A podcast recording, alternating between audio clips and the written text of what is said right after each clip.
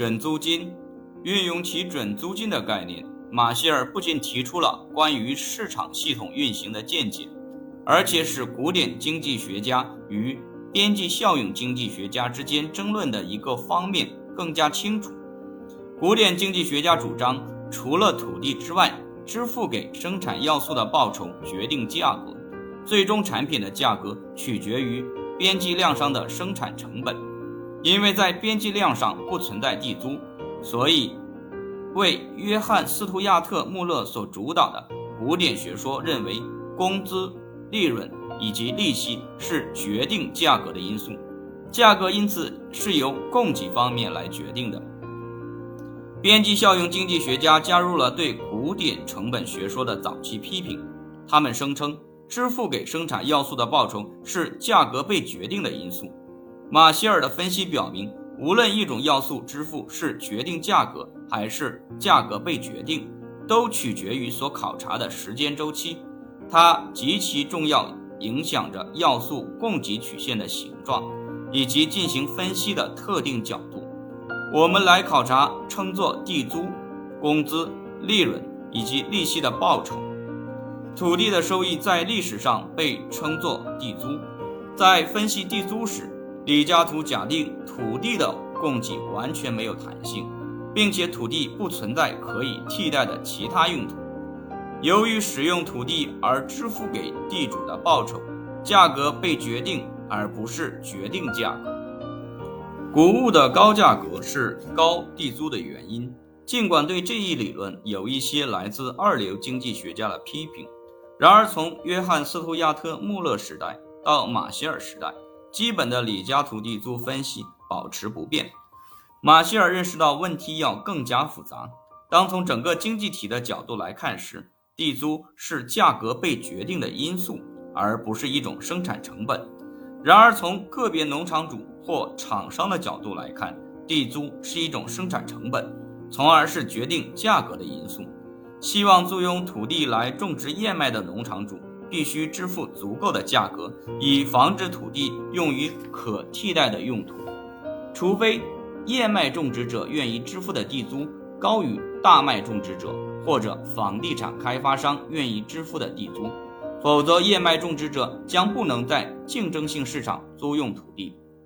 因此，从个别农场主或厂商的角度看，地租是一种必须支付的生产成本。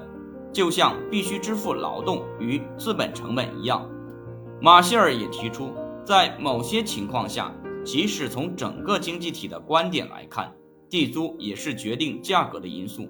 对于一个拥有不花费任何成本的未开垦土地的经济体来说，就像19世纪的美国，地租可以被视为决定价格的因素。马歇尔推论说，原始拓荒者将其土地开垦收益中的一部分。不仅视为种植的直接收益，而是视为随着人口流向开发区域的边缘地带而发生的土地价格的增值。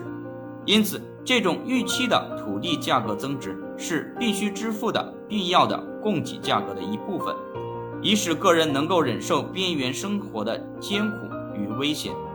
上升的土地价格等于上升的地租的资本化价值，从而被认为是一种社会成本。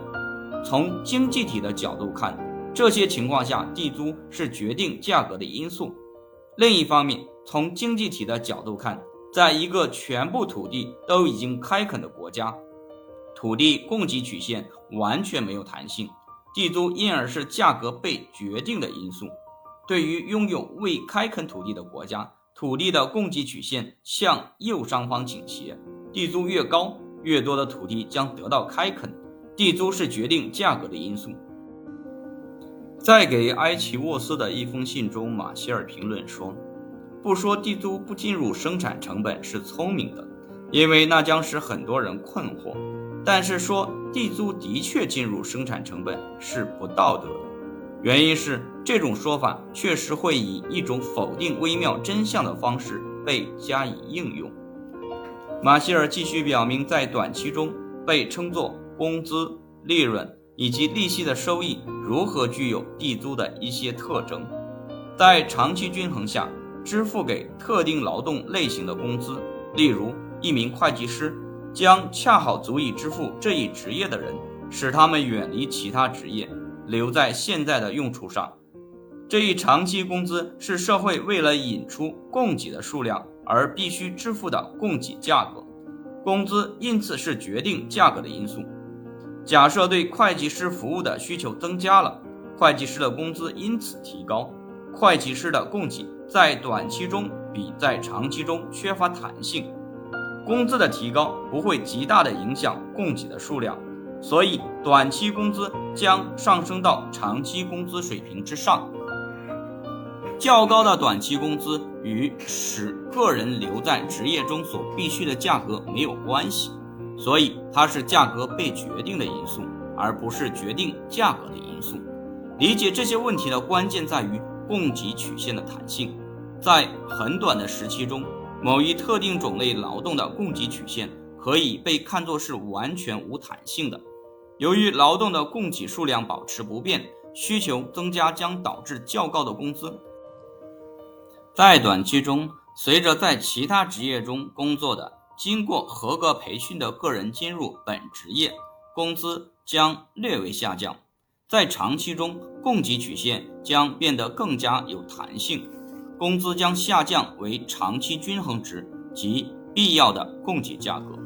因此，在短期和市场周期中，工资像地租一样是决定价格的因素。马歇尔将这些支付称作准租金，因此，即使地租也不是作为一种独立的东西，而是作为大类中首要种类来看待。运用其准租金概念，马歇尔说明了关于生产要素的报酬是决定价格还是价格被决定的争论，这完全取决于时间周期。在长期中，工资决定价格，但是在短期中。工资是价格被决定的因素，就像地租一样。马歇尔也将其准租金的概念应用于短期中对利润的分析。在完全竞争市场的长期均衡下，每个厂商将只获得正常的利润率。正常利润是生产成本必须由厂商来支付，以便持有资本。就像必须支付正常工资以吸引和持有劳动力一样，如果一个厂商在长期中没有获得正常利润，资本将离开该厂商，投奔能获得正常利润的其他厂商和行业。因此，在长期中，正常利润是一种必要的生产成本，从而是决定价格的因素。但是在短期中，称作利润的收益。可以被视为一种准租金，因此是价格被决定的因素。短期中，厂商的成本被划分为可变成本与不变成本。在短期中，厂商的收益必须足以支付所有可变要素的机会成本，否则他们将离开厂商。剩下的是不变要素的收益。在短期中，不变要素在供给上是完全无弹性的。对于不变要素来说，利润在短期中是一种准租金，是价格被决定的因素。如果总收益超过总成本，就获得正常利润之上的利润。但是在竞争盛行的地方，长期中它们将会消失。如果总收益超过总可变成本，但低于总成本，就会发生亏损。但是在长期均衡下，这些亏损也会消失，像工资一样。利润可以是决定价格的因素，也可以是价格被决定的因素，它取决于所考察的时间周期。准租金的概念被用于短期中利息分析，长期中存在一种正常利息率，它是一种必要的生产成本，从而决定价格。虽然一项旧的资本投资依据市场供求状况有可能获得高于或低于正常利息率的收益。但是因为资本在短期中是不变的，或者说是沉默的，所以其收益就是一种准租金。在最为宽泛的角度上，准租金的分析能够用来指出古典经济学家与边际效用经济学家之间的一些本质区别。前者强调供给方面，后者强调需求方面。如果生产要素的供给不变，那么任何要素的收入。都是一种准租金，要素价格被决定，要素收益受到需求水平相当大的影响。在长期中，要素的供给不固定，最终产品的长期均衡价格必须足以支付生产中发生的全部社会必需成本。在这些情况下，支付给生产要素的报酬就决定价格，并且最终价格的分析必须对供给的作用给予更大的关注。从分析上看，被称作工资、利润、地租以及利息的收益。在不同的时间周期中有很多共同点。不可否认的，尽管大自然没有明显的区分时间周期，然而马歇尔普遍化的时间周期理论及与之相伴的准租金学说，深刻地洞察了由相对价格决定力量所引起的问题。